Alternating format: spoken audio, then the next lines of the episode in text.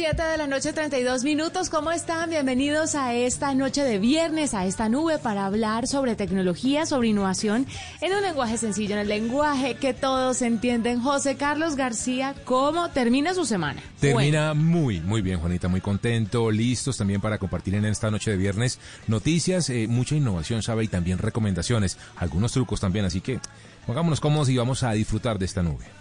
Sí, no se despegue porque traemos grandes recomendaciones, información para todos ustedes.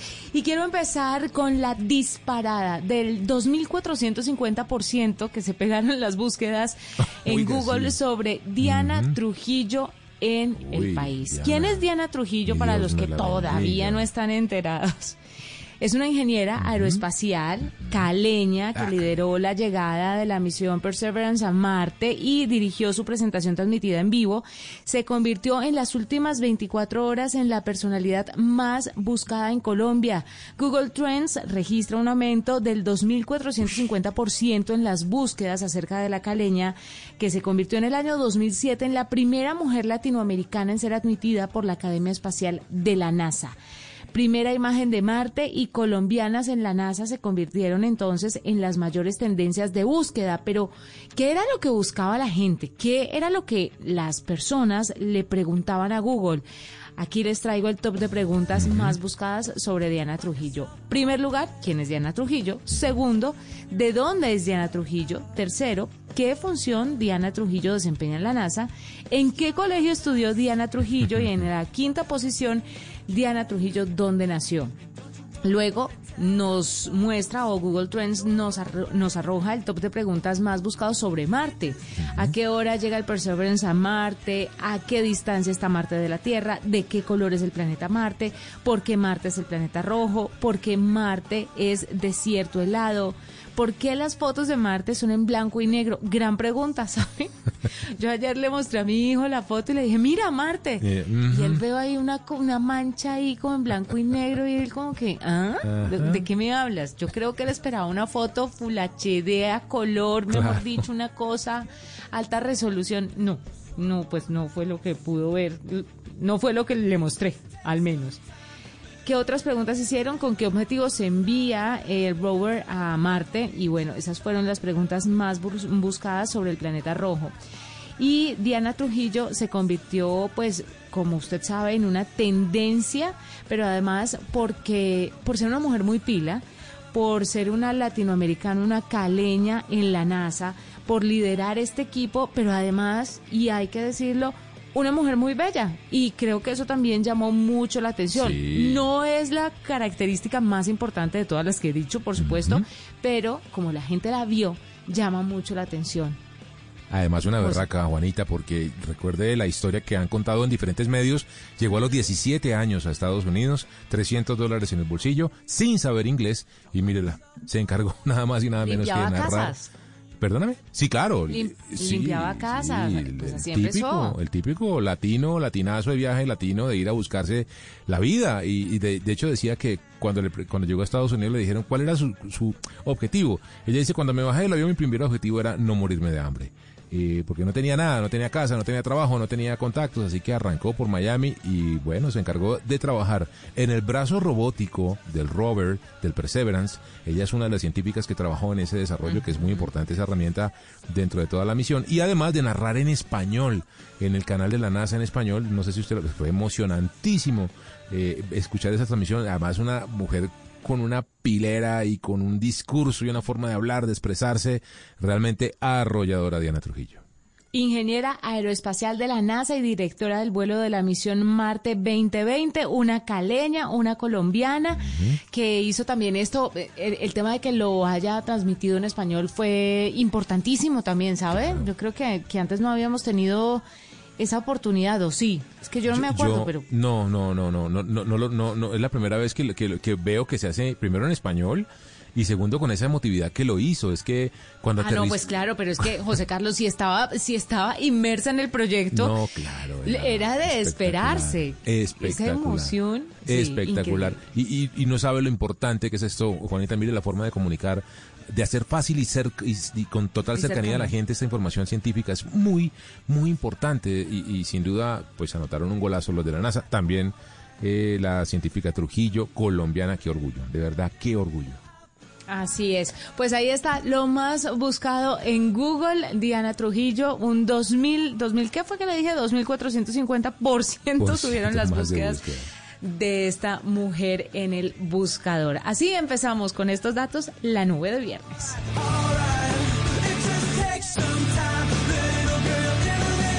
Ya que habló usted, Juanita, del rover del Perseverance, que ayer, el 18 de, febrero del 2021, amartizó, aterrizó con total éxito allí en el planeta rojo, luego de un viaje que comenzó el 30 de julio, siete meses se demoró el viaje de aquí a Marte, pues eh, mucha gente se ha preguntado, oiga, ¿cómo hace este aparato, además de todo lo que va a hacer, que es básicamente encontrar si hay rastros o no de vida en, el planeta rojo, eh, ¿cómo hace para publicar directamente en Internet y en Twitter? No sé si usted ha visto la cuenta de Twitter que tiene Perseverance y va posteando fotos, va posteando contenidos, porque lo hace directamente desde el planeta, desde Marte.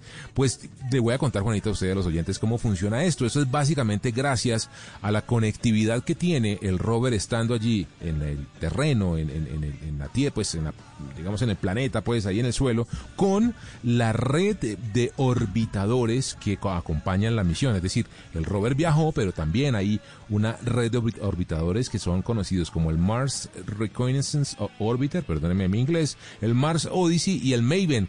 Este último, el Maven, hace parte de la Agencia Espacial Europea. Lo que hay que contarle a la gente es que esta misión, por supuesto, la lidera la NASA, pero se hace de manera articulada con otras agencias espaciales del mundo. Así que, Juanita, lo que hace el rover es que se conecta con esos orbitadores que están, como su nombre lo indica, orbitando cerca al planeta rojo y a, ellos es que el rover le transmite la información y ellos a su vez empiezan hacia atrás a entregarla a los diferentes orbitadores que conectan con la Tierra. Cinco minutos, Juanita, se demoró la primera foto que entregó el rover desde que la tomó y la transmitió hasta que terminó publicada en Twitter. Esto es realmente a mí me parece magia.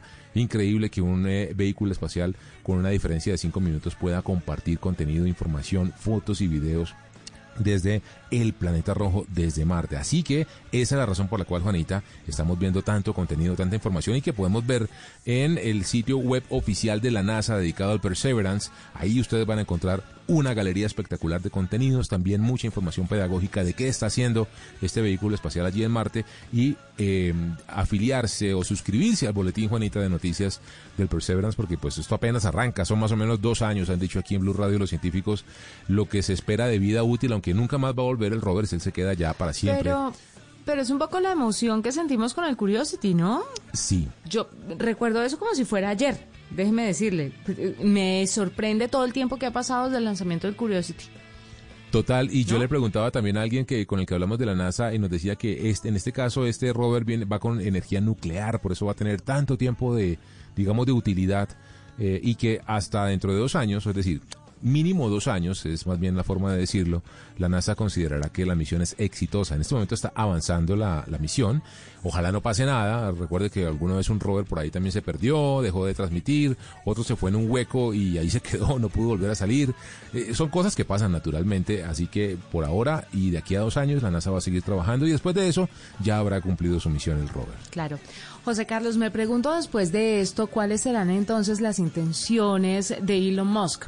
Porque él ya está hablando, él no está hablando de la Luna, él está hablando de Marte y él quiere colonizar Marte y quiere llevar una colonia de humanos a Marte. Esto para la NASA es maravilloso, para la, la, humanidad es maravilloso, pero de aquí en adelante, ¿qué podrá lograr Elon Musk entonces con su SpaceX? Toda la fuerza que tiene, todo el poder que tiene, pero además también todo ese músculo financiero, porque es que Elon Musk cuenta con una cantidad de dinero que me parece que tal vez la NASA no.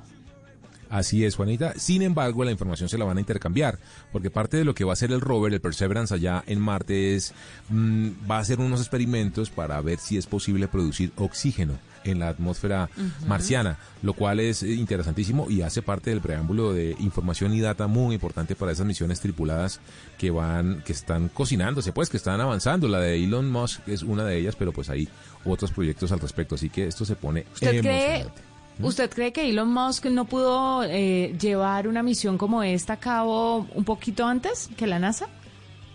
No sé, Juanita. Yo, yo creo que, que él, está muy avanzado con la capacidad de los cohetes que ha desarrollado. eh, pero definitivamente tiene que hacerlo de manera articulada. No, va a poder hacerlo solo y eso tiene que ir tras el trabajo con... Básicamente por los avances y la información que ya de décadas llevan... Eh, digamos, aprendiendo tanto la Agencia Espacial Europea como la misma NASA. Eh, y si bien la tecnología que ha desarrollado, sobre todo de propulsión, para poder hacer ese viaje tan complejo, de hecho, Recordemos que SpaceX le provee cohetes a la NASA y le provee a cohetes la NASA, por supuesto. no, y además la llevada, la, llevada de los astronautas a la Estación eh, Espacial Internacional es como un guiño a, ok, ayudémonos. Exactamente. Lo que no tiene Elon Musk es, eh, primero, astronautas, o sea, gente entrenada por, para eso, y segundo, información científica previa, y por tanto ahí es muy importante esa articulación con la NASA y mm. las demás agencias espaciales. Al tema de los astronautas no le veo problema. Creo que puede reclutarlos, creo que se los puede robar pagándoles un poco más y creo que puede, puede hacer mil cosas para conseguir astronautas y capacitarlos de una forma correcta. Tal vez se more, pero no, no es como el mayor problema. El tema de la recolección de información, ese sí podría ser un asunto sensible, pero sí, definitivamente le va a tocar trabajar en conjunto, pero no creo que vaya a querer trabajar así durante mucho tiempo, ¿sabe? No, yo tampoco. Además que también se dice que esa misión tripulada a Marte es una misión... Tu, tu única misión en la vida, me, hago entender, o sea, te vas a Marte y pues te quedas en Marte. Y, allá te quedas. sí, sí, sí, eso, es tiqueta de ida, pero el nivel, Claro, el, nivel de mm. importancia de esto, ¿no? ¿Qué decisión debe tomar un profesional de estos eh, de astrofísica para, para irse y pues trabajar por la humanidad, ¿sabes? Es, es, un, es un, ¿cómo decirlo? Es un real sacrificio. O sea, me voy a, Marte, ayudo a la colonización de, de mi planeta, de mi, de mi raza, de mi especie, a que conozca otras fronteras, salga de las fronteras de nuestro planeta Tierra y aquí me morí, aquí me quedé. Créame, le entrego créame, José Carlos, que hay muchos que van a querer hacer eso. hay muchos que van a querer. Y creo que, que, la pandemia, no, en serio, fuera de chiste, yo creo que muchos van a querer eh, irse voluntarios a, a, explorar otras posibilidades en donde la raza humana pueda vivir y desarrollarse. creo que va a ser menos grave eh, ese tema. Ese punto exacto no lo veo tan grave. Sí, va, va, a ser exacto. Es como, es como, eh, serán héroes eternos para nuestra historia de la humanidad. Esos primeros humanos que salieron a colonizar el espacio para que muchos más, millones después, que vienen detrás de ellos puedan eh, pues irse, irse de este planeta y colonizar otros lugares. Ahora, si me preguntaran a quién mandaría yo a Marte, tengo por ahí unos cinco candidatos que mandaría de primero. Uy, no, yo, yo tengo tantos que mejor la que se va para Marte soy yo, entonces mejor apague y vámonos de ahí así. Hacemos una pausa, ya regresamos, usted está escuchando la nube.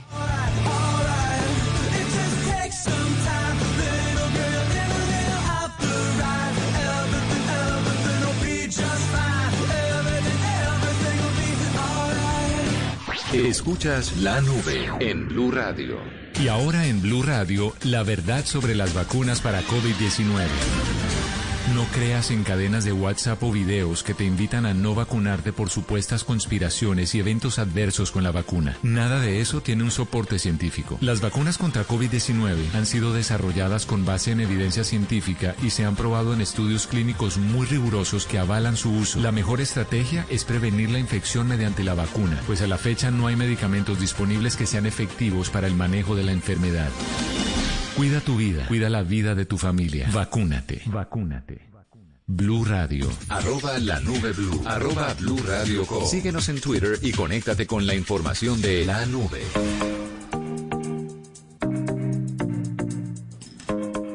A esta hora, José Carlos, nos acompaña Dimitri Vestushev. Él es director, Grupo de Investigación y Análisis de Kaspersky, América Latina.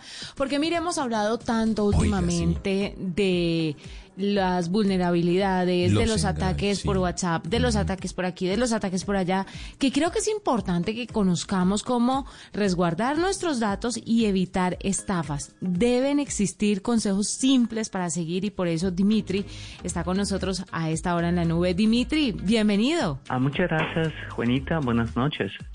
Buenas noches. Bueno, cuéntenos un poquito en primer lugar, ¿por qué estamos viendo, o no sé si es percepción nuestra, más ataques últimamente? Ataques a las personas a través de WhatsApp, a través del correo electrónico, a través de mensajes de texto, robos de cuentas, tantas cosas que antes pues sí se mencionaban, pero hoy más que nunca son ataques mucho más constantes. Sí, en realidad es por un lado por el tipo de vida que tenemos que tener ahora, con mucho confinamiento, más transacciones móviles, todos estamos en los celulares. Y por otro lado es que cuando estamos en los dispositivos móviles, eh, mucha gente no los protege adecuadamente. Tenemos toda la seguridad sobre las máquinas de desktop, laptop, pero no el móvil. Y ahí entonces aparece una gran apertura de toda cantidad de ataques y tipos de ataques en contra de los usuarios donde quiera que estén. Dimitri, ¿y cuáles son los objetivos hoy en día de los delincuentes informáticos? ¿Es robar simplemente la información? ¿Es algo financiero? Eh, eh, ¿Cuáles son esos focos en los que se están concentrando los, los malos de la web? Sí, José Carlos, en realidad siempre va a, terminar todo ah, materializado en dinero, pero no solamente se trata de llegar a comprometer la cuenta de un banco o la tarjeta de crédito, lo que estamos viendo ahora es más bien secuestrar líneas de WhatsApp, de Telegram, eh, cuentas de correo electrónico, de las redes sociales y luego pedir rescate.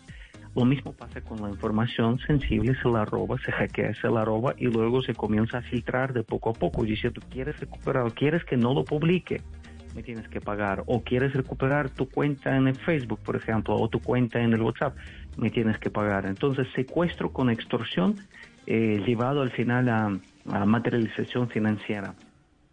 Claro. Dimitri, cuéntenos entonces qué puede hacer la gente en este momento para salvaguardar sus datos, porque hemos dado diferentes técnicas, eh, diferentes recomendaciones, pero ¿cuáles serían esos consejos muy efectivos, según usted que está eh, pues a la cabeza de Kaspersky en este lado del mundo? ¿Qué podemos hacer? ¿Por qué la gente no entiende? Sí, por un lado hay que autoeducarse, es decir, aprender a distinguir los ataques de ingeniería social. Contra eso hay poco que hacer, ah, más que nada aprender cómo funcionan eh, esos ataques y saber distinguirlos en el momento que los estamos enfrentando. Especialmente cuando se trata, por ejemplo, navegando en la red, nos dicen, ah, escanea con tu WhatsApp este código QR para poder comenzar a recibir atención. Eh, esto es peligroso porque nos pueden clonar nuestra sesión del WhatsApp y al final es un game over. Pueden tomar todo el control de la cuenta y luego entonces extorsionarnos. Por otro lado, entendemos que hay ataques que son de phishing que de malware. Contra eso sí tenemos que utilizar un programa de anti-malware, o vulgarmente conocido como un antivirus. hay muchos, instalarlos en el dispositivo móvil. Esto también nos va a proteger entonces contra esos ataques. Dimitri, y cada vez los engaños se hacen mucho más sofisticados. Este último, el de los seis dígitos eh, de WhatsApp, que sabe usted, le llega un mensaje de chat de una cuenta de un contacto real que ha sido previamente, pues, digamos, secuestrado esa cuenta, pues cada vez hace más difícil identificar el phishing, el engaño cada vez es más sofisticado. ¿Qué consejo nos podría dar usted de Kaspersky para, para estar más alertas y definitivamente no caer en estos engaños de ingeniería social? Sí, siempre recordar que en realidad la vida normal, o sea, la vida fuera de línea continúa. ¿Qué quiere decir eso? Por ejemplo, un contacto de nosotros que conocemos nos dice, ah, mira este código de seis dígitos. ¿Qué, no, qué, nos, qué nos impide realmente llamarle? No solamente seguir conversando por mensajes, simplemente llamar, decir, oye, mira, Pepe, ¿qué pasó? ¿Me mandaste eso? O tal, eh, ¿estás bien? ¿Estás mal? ¿Qué sucede? entonces nos puede confirmar si es realmente esa la persona o es alguien que ha, tomado el control de su cuenta. Si es un criminal, obviamente no va a contestar. En cambio, si es nuestro amigo y si está hablando con nosotros, nos confirma que algo le está pasando, entonces podemos ayudarle.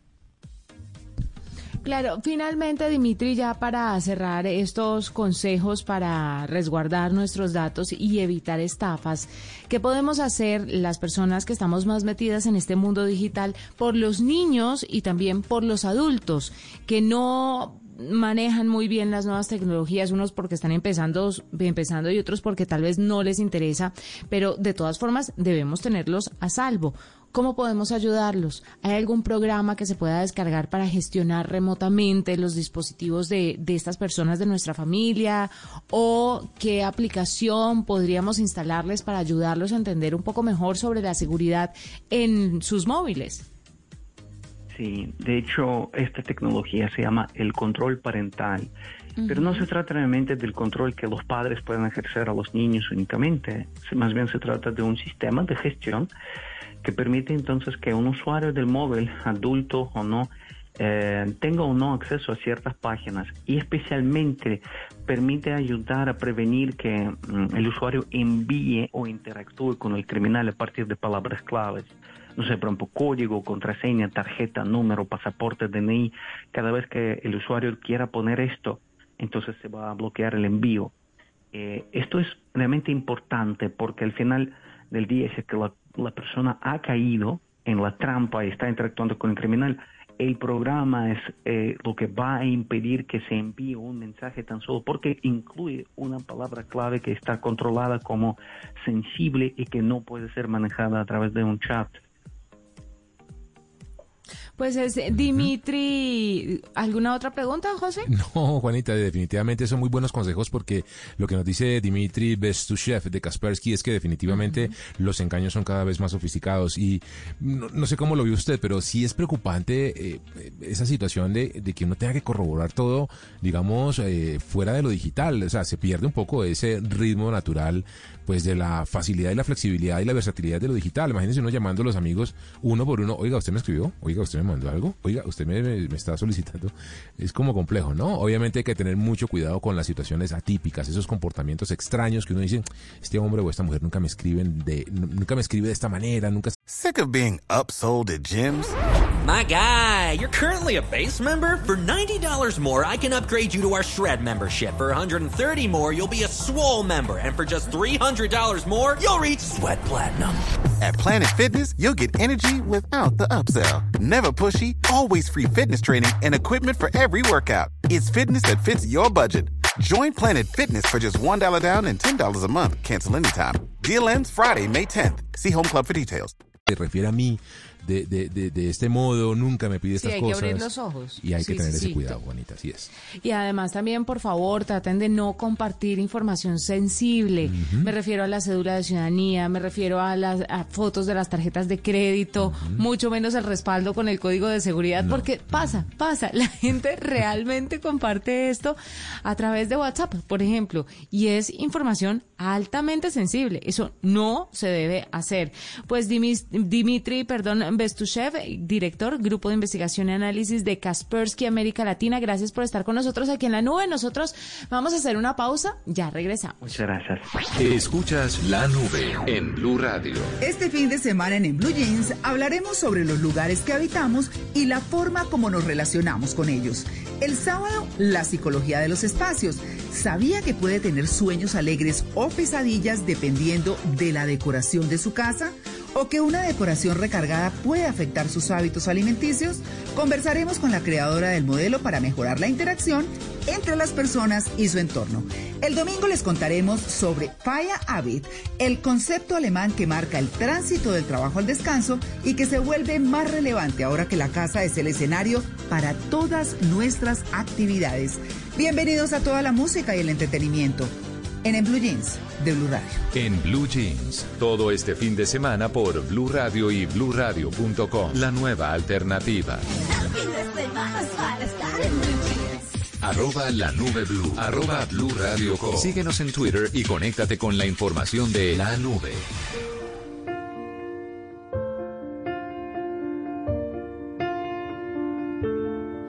Step one, talk. He walks, you say sit down, it's just talk.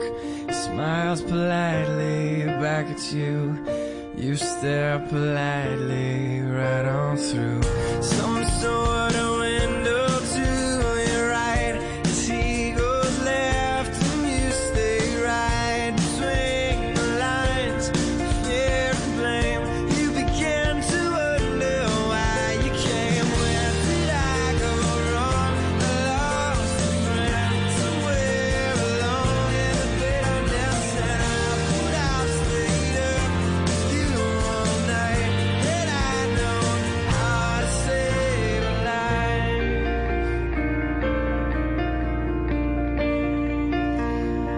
Bueno, José Carlos, avanza esta noche de viernes y hay que hablar, ya hemos comentado que la llegada de Biden no le supuso un alivio a la empresa de tecnología china Huawei. Pues ahora parece que ya están empezando a ver el impacto, ¿no? Dicen por ahí que se ha estimado que pedirán un 60% menos de componentes para smartphones, lo que hará que el nuevo número de móviles que produzcan baje a unos 80 millones en este año 2021 versus la cifra del año pasado que fueron 189 millones de teléfonos. Los móviles de Huawei están sufriendo esta caída y pues todo se debe un poco a la ausencia de aplicaciones y servicios de Google en los en las terminales. Eh, está el Harmony OS, pero se han tomado medidas importantes en la compañía, como por ejemplo vender Honor. Y Honor dicen que la vendieron, entre otras cosas, para poder salvarlos de, de estas medidas y que ellos sí pudieran seguir con todo el sistema operativo de Android. ¿Qué pasa? la gente no le está creyendo al Harmony OS o sí. Eh, le falta un poco de impulso a este nuevo sistema operativo quién sabe. Lo cierto es que van a empezar a fabricar para este año 2021 entre 70 y 80 millones de smartphones versus los 190 millones que vendieron el año pasado, en el año 2020. No tenemos la cifra, o usted la tiene clara, lo que vendieron en el año 2019, porque estoy segura que fue muchísimo más. Muchísimo más es con toda seguridad, Juanita. Lo que pasa es que, como usted comenta, se hace cada vez más difícil el mercado y competir. Efectivamente, lograron o están logrando hacerle mucho daño a la empresa eh, asiática Huawei. Esperemos a ver cómo termina de reaccionar, porque es que eh, Mate 40, por ejemplo, el próximo Mate 50, el mismo P40 y lo que viene aquí en adelante, sí, el P50, va, está muy difícil. Eh, aunque hay que decir que App Gallery viene creciendo y los eh, Huawei Mobile Services también vienen pues bastante sólidos. Cuesta, cuesta competir así bajo esas condiciones tan difíciles, así que bueno, esperemos que salga todo bien. Es que el mundo está muy androidizado. Eso, yo no sé si la palabra exista o no la inventamos, pero ahí, eh, o sea, el mundo es 80% eh, Android. No todos utilizan iOS, que es el sistema operativo de Apple. Y, la gente está muy acostumbrada a Android. Entonces, dar ese paso, aunque hay que decirlo, en China les va supremamente bien.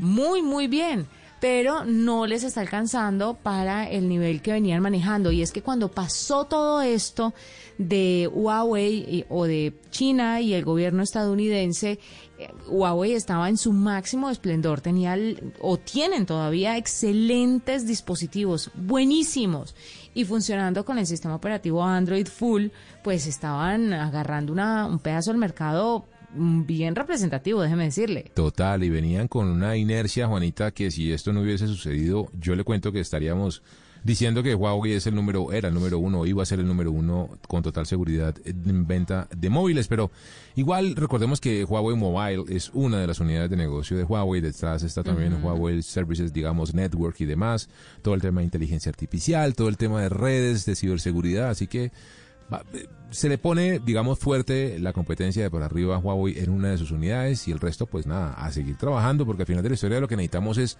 más oferta, Juanita, más competencia, porque eso hace pues mucho más eficiente todo y más eh, flexible y más exitoso para todos.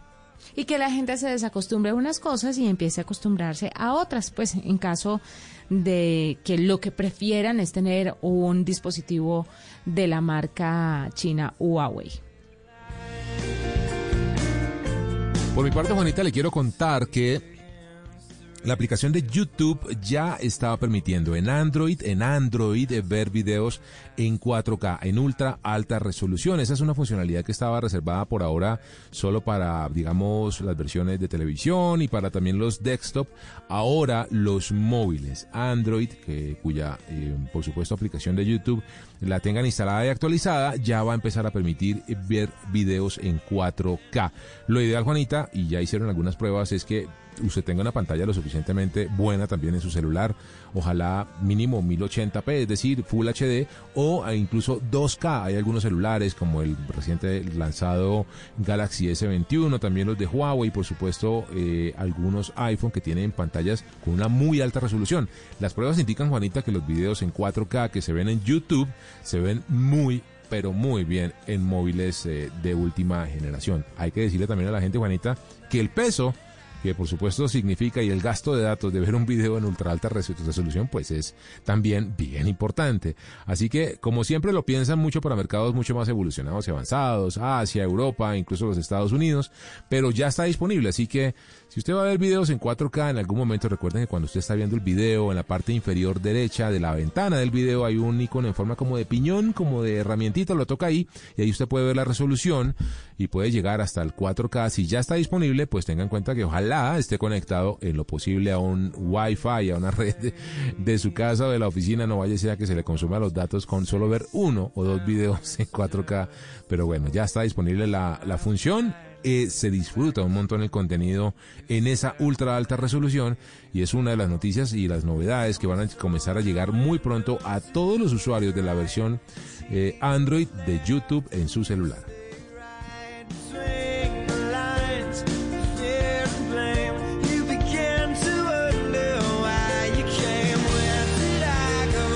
Le damos paso a Angélica Cupajita porque hoy es Tecno para ellas. Y Cupa nos cuenta sobre Data Wi-Fi, una empresa colombiana cofundada por una mujer que ayuda a la democratización del Internet en Colombia.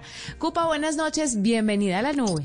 Hola, muy buenas noches, Juanita. Hoy les quiero presentar una startup colombiana que ha ayudado a conectarse a Internet a miles de personas que viven en los lugares más remotos del país. Se trata de Data Wi-Fi, una empresa de tecnología que se especializa en la autenticación, recopilación y análisis de datos sobre redes Wi-Fi, pero que también busca aportar en la democratización del acceso a Internet. Durante los cinco años que lleva como empresa, Data Wi-Fi ha ayudado a llevar a diferentes regiones de Colombia más de 1.600 puntos de conexión gratuita en las que se han conectado miles de personas. Por eso hablamos con nuestra amiga Tequi de hoy, María Claudia Osorio, cofundadora de esta startup, sobre la importancia de esta iniciativa. Eh, nosotros estamos en un mundo en el que quien no tenga acceso a Internet se está perdiendo de un montón de información valiosa, se está eh, perdiendo de la posibilidad de tener herramientas para acceder a esta información y es necesario que hagamos un esfuerzo para llevar Internet a todos los lugares de Colombia. Es un esfuerzo que el gobierno ha venido haciendo durante varios años, pero pues obviamente es un proceso largo y en el que estamos trabajando y nosotros como Data Wi-Fi estamos aportando a esta importante causa. Lo que hace la empresa es que con sus propios desarrollos tecnológicos permiten de manera segura habilitar la conexión en lugares remotos a los proveedores de Internet. Sin embargo, llegar a estos lugares no es tan fácil, por lo que se siguen haciendo los esfuerzos necesarios. El mayor obstáculo a vencer para que cada vez se democratice más la conexión a Internet es poder llegar a esos lugares tan remotos, esos lugares que por la topología colombiana no permiten que el acceso sea fácil, que sea un acceso terrestre, sitios en donde por ejemplo hay que llevar las antenas o la fibra en canoas. Por ejemplo, esto es lo que yo creo que complica más la llegada al Internet a, a sitios remotos. Juanita, y ya para cerrar, hay que decir que este tema es de mucha relevancia, pues el boletín más reciente del Mintic dice que todavía hay más de 23 millones de personas en Colombia sin acceso a Internet. Y por eso es que iniciativas como la de Data Wi-Fi son tan importantes en el país. Arroba la nube blue. Arroba blue radio Síguenos en Twitter y conéctate con la información de la nube.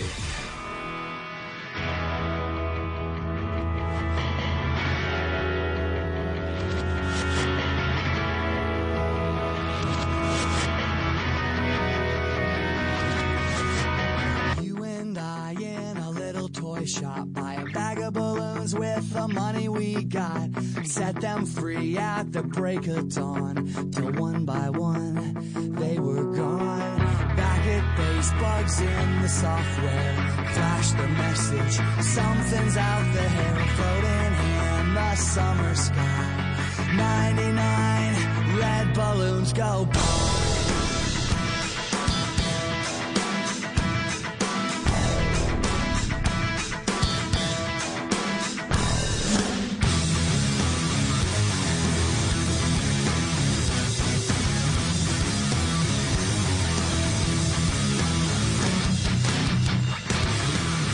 Buena canción, Juanita, a esta hora de la noche aquí en la nube. Mira, le quiero contar que eh, Uber ha recibido un revés muy fuerte. En el Reino Unido acaban de fallar luego de un proceso que lleva desde el año 2016, lo hizo el Tribunal Supremo, Supremo del Reino Unido, que definitivamente los conductores de Uber no son agentes autónomos y externos, sino que deben ser contratados como empleados directos de Uber. Eso significa que, pues como su nombre lo indica, deben tener un contrato, todas las prestaciones de seguridad social, salud, vacaciones pagadas por parte de Uber, lo que significa, por supuesto, Juanita, muy un fallo muy en contravía de lo que es el modelo de la economía, digamos, alternativo a la economía digital, que sabe usted que lo que hace es hablar de esa supuesta intermediación sin que ellos tengan que tener ninguna relación laboral con la gente que intermedian. Es decir, alguien necesita moverse, alguien tiene un carro y está dispuesto a moverlo o a llevarlo, transportarlo, los conecto y dice Uber que eso, y en general, en todo el modelo de economía colaborativa, así funciona rápida, así funciona mensajeros urbanos, así, así funciona domicilios, cualquiera de estas aplicaciones, dicen ellos, somos intermediadores, no tenemos relación laboral ni con unos ni con los otros, pero pues cada vez más bonita en diferentes países, eso se está cayendo las eh, regulaciones, las legislaciones. La justicia de los países está diciendo, no señores, ustedes tienen que responder por ellos porque trabajan para ustedes, así que tienen que contratarlos y ajustarse a las medidas eh, laborales de cada uno de los países. Así que yo creo que esa situación, Juanita, que se está viendo en Colombia también, porque se está discutiendo un gran proyecto de ley aquí localmente al respecto, va a terminar eh, de cierta manera permeando la discusión también aquí en Colombia. Así que esperemos a ver cómo funciona, pero ya, en el Reino Unido los conductores de Uber son empleados de Uber. Claro, y es que son esos vacíos que dejan estas nuevas formas tecnológicas de llevar a cabo ciertas, ciertas acciones, pues que las hemos hecho tradicionalmente bajo otros esquemas y que por ser innovación pues no se legisló a tiempo y es por esta razón que estamos en semejante, tierrero en el que estamos. Así es. Everyone a red balloon. It's all over and I'm standing pretty in the dust that was a city. En la nube lo probamos. Pues José Carlos, estuvimos probando aquí en la nube nada más y nada menos que los nuevos AirPods Max. Estamos hablando de un dispositivo muy, muy, muy, muy esperado por todos los usuarios y fanáticos de la marca de la manzana, de Apple. Y se tejieron muchos rumores alrededor de este dispositivo desde hace tanto tiempo hasta que por fin salieron, por fin lo tenemos en nuestras manos y ha sido una experiencia peculiar. Ha sido una experiencia interesante probar unos dispositivos de ese tamaño, pues unos dispositivos tan distintos a lo que estamos acostumbrados por parte de Apple. Mire, tienen una, una, cosa que a mí me gusta muchísimo de, de las características que más me llamaron la atención fue el audio espacial o adaptativo. Este audio espacial eh, utiliza el giroscopio para leer los movimientos de la cabeza, funciona en Dolby 5.1 y lo que hace para que la gente lo entienda es que lo le permite a usted estar metido en la película. Funciona en este momento con eh, las producciones de Apple TV y también con algunos títulos de Netflix y otras compañías que soportan esta tecnología. Pero entonces cuando usted se pone los audífonos, lo que va a pasar es que va a escuchar todo tan tan cerca que es como si estuviera en el cine. Además de esto, tiene el modo cancelación de ruido, sí es increíble. Tiene modo cancelación de ruido y modo transparencia, que es como el modo ambiente.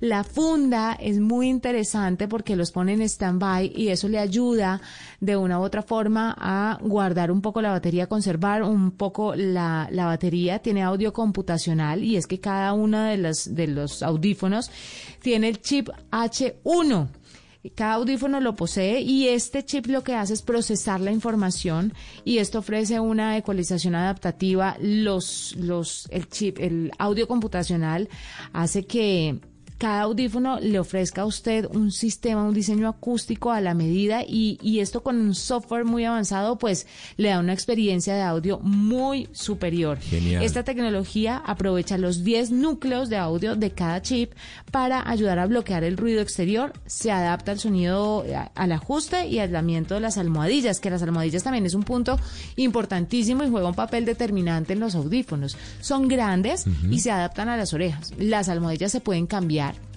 en caso de que estén muy sucias, que usted los esté limpiando y por X o Y motivo una se le pierda, no vería yo por qué se le va a perder porque son grandes, pero cosas pasan. Entonces las puede cambiar y se venden por separado. Tiene este Digital Crown que es como la Eso ruedita. Quería preguntar, que es muy similar a la que tiene el Apple Watch en la parte lateral, exactamente. El Digital Crown le funciona para controlar el volumen para cambiar la canción, para contestar llamadas. Usted con, con, el Digital Crown adelanta, retrocede canciones y todo lo hace con toques. Dos o tres toques va hacia adelante, tres toques va hacia atrás y, girando la ruedita pues puede graduar el volumen. La ecualización adaptativa eh, es una característica también potenciada por el chip H1 que cambia el sonido en función del ajuste y el, y el aislamiento creado por las almohadillas. Y los micrófonos están orientados hacia adentro analizan lo que usted está escuchando y ajustan las frecuencias de la música para brindar una experiencia de audio un poco más clara. Los puntos en los que me queda faltando es el peso de los audífonos. son sí, a mí me parece que son pesados. La verdad, se ha dicho, sí son pesados. A ver, no es que le vaya a caer la cabeza, pero no no son unos audífonos como para uno estar cinco horas seguidos sin quitárselos, no. No, no, no. Son, son pesaditos, bueno. Son, un poquito pesaditos. ¿Qué tal es el, qué tal es la, perdóname Juanita, el modo ambiente? Porque cuando yo cuando veo audífonos que tienen eh, la cancelación activa de ruido y también el modo ambiente, que lo que significa es que con un toque deja escuchar lo que pasa alrededor para que cuando uno está caminando, bueno, se, se dé cuenta que pasa alrededor, porque es tan buena la cancelación activa del ruido que... Que no se oye nada. Exactamente, y con el modo ambiente eh, deja escuchar alrededor. Funciona, ¿qué tal funcionan en estos audífonos? Me parece que es, que, es sutil. Sí lo deja escuchar lo que pasa alrededor, pero no es ese cambio abrupto que usted ah. percibe en otros audífonos, que, que de, la cancelación al modo ambiente usted quiere morir y se quiere quitar los audífonos porque no puede más con el ruido. No, es muy sutil y, y, y la transición la hace lo hace muy natural. Entonces es, es muy bonito estos dos, estas dos formas de cancelación de ruido no es un, no son unos audífonos diseñados para hacer ejercicio, ¿sabe? entre otras cosas por, por su peso. Claro. Eh, y ahora yo los he utilizado para hacer ejercicio, pero yo sudo como un caballo. Entonces las almohadillas quedaron un poquito mojadas, pero uno las saca, las pone a secar y todo bien. Pero si usted quiere tener unos audífonos súper pulcros, no los utilice para hacer ejercicio. Si es que suda como yo sudo, con mi nivel de sudor. Pues, nadie debería saber esta intimidad. Pero les quiero contar, porque es que al final del día son las pruebas que le, que le he estado haciendo. Pero sí, definitivamente son unos audífonos que muchos usuarios de la marca de la manzana van a querer tener y me gusta muchísimo, por supuesto, la interacción entre dispositivos. Se sincronizan de forma muy fluida con el resto de las de, de, los aparatos que usted tenga de la marca, con el computador, con, bueno, con el, laptop, con el, iPad, eh, se sincronizan con el celular, también los puede manejar desde el, el Apple Watch, entonces eso es lo maravilloso de esta marca. Sí, es característico en el ecosistema. el ecosistema porque me imagino que cuando los activa uno, le sale el, el pop-up en el iPhone que, que, que están activos y listos para para ser usados, como funciona con el resto de los AirPods. sí, sí, sí, exactamente. Le aparecen en todos. Ah, los AirPods Max eh, de Juanita. Entonces viene un color negro, en un azul, viene en un rosado que más bien parece ser rojo y un verde. Eh, son estos colores y blanco, por supuesto. Estos colores que están disponibles por si usted quiere tener los nuevos AirPods Max. Pues José, ya con este pequeño review que creo que se nos extendió un poco, nos despedimos y nos encontramos el lunes con más tecnología e innovación. Hasta luego, Jonita. Chao a todos.